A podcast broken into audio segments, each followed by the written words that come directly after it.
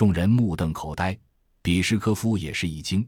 但作为科学家，他很快看出这件武器的奥秘，威力巨大，但耗能肯定也巨大。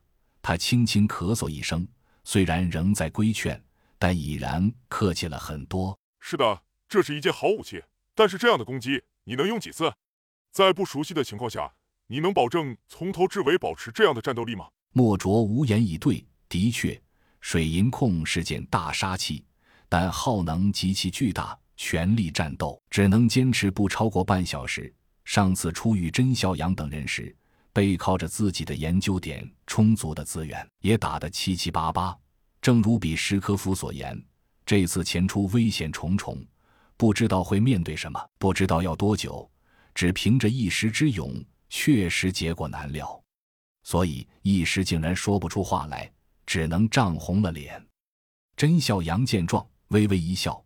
看了二姐一眼，二姐开口道：“这次我们主要以侦查为主，主力是我们从 Z 过过来的特种战斗人员，我们有足够的自保手段，相信大家都有一定的认识。”见众人没开口，二姐继续道：“这次前出的人员是向阳、我、欧阳、幺幺、幺五、三三、哈巴和安德里亚。留守人员小七，你来负责。”小七见状，腾地一声站了起来，大声道：“为什么是我？”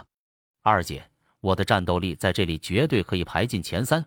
我是突击手，为什么要我留下？二姐笑了笑，刚要开口，甄孝阳笑着接过了话：“小七，正因为你能力强，才需要你留下来。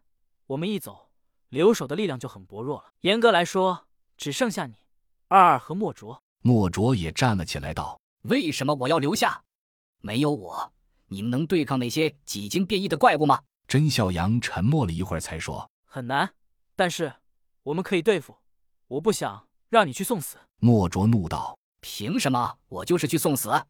我得去，而且我是研究员，我能解决很多你们无法应对的问题，我必须去。”这似乎真的是个问题，不能保证前路上没有这样或那样的技术性问题。小七留下了，幺五更擅长破坏，的确需要一个技术专员，但是太危险了。